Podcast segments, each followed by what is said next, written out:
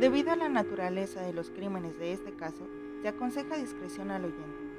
Este episodio incluye discusiones sobre el uso de drogas, asalto, violaciones y asesinato, que algunos pueden encontrar ofensivo, por lo que aconsejamos extrema precaución con los menores de 13 años. Esta es mi tierra, la que usted va a conocer ahora mismo y la que será muy difícil de olvidar.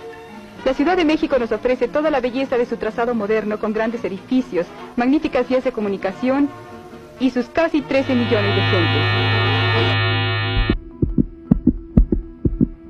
Doña Crescencia salió como todas las mañanas al mercado para ir a comprar los alimentos que iba a prepararle a su familia por la tarde.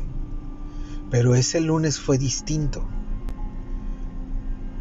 En la calle 71A de la colonia Justo Sierra, la señora alcanzó a ver unos bultos que estaban siendo sediados por una jauría de perros, los cuales se peleaban furiosos por un trozo de carne. Al principio ella creyó que eran restos que la gente habían ido a tirar de pollos o de algún animal muerto, pero al acercarse se dio cuenta que esos huesos eran de un cuerpo humano.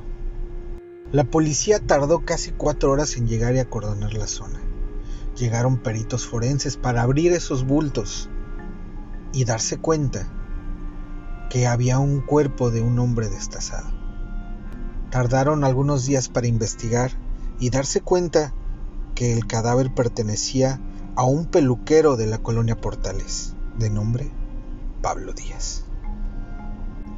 Este peluquero tenía antecedentes criminales, de robo, violencia, estafa, pero no más allá para haber tenido ese tipo de muerte. Ese crimen se cometió con odio. El 20 de julio de 1971, en la calle Pirineos, en la colonia Portales, Ciudad de México. Justo en esta casa, María Trinidad, una tamalera harta de los malos tratos, asesinó y descuartizó a su esposo.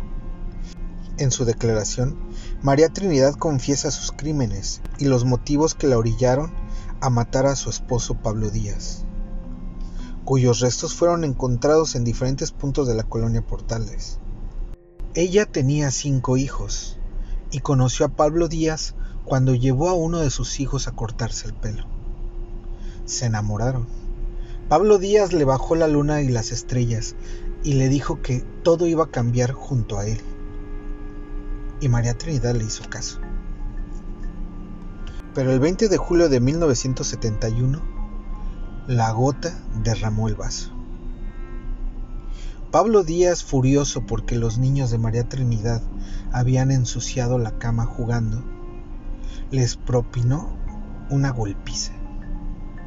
Y María Trinidad, en ese momento, decidió vengarse. Mientras Pablo Díaz dormía, la mujer tomó un bat y le pegó cuatro golpes en la cabeza. Todavía salió a pedir un hacha a su vecina y regresó para desmembrar el cuerpo, comenzando por las piernas y los brazos, mismos que metió en costales y otros recipientes. La cabeza la metió en una vaporera que usaba para cocer los tamales y la guardó bajo la cama de los niños con agua helada, para que se conservara y no desprendiera olores. Posteriormente María Trinidad fue tirando los restos poco a poco y continuó con su vida normal. Nadie había notado la ausencia de Pablo Díaz, el cual se podía haber agarrado la parranda o simplemente se pudo haber ido con otra mujer. Nadie lo extrañaba. La leyenda urbana empezó a correr por toda la ciudad, la cual decía que María Trinidad usó los restos de su esposo para hacer tamales. La gente se rehusó por varios días a comer antojitos.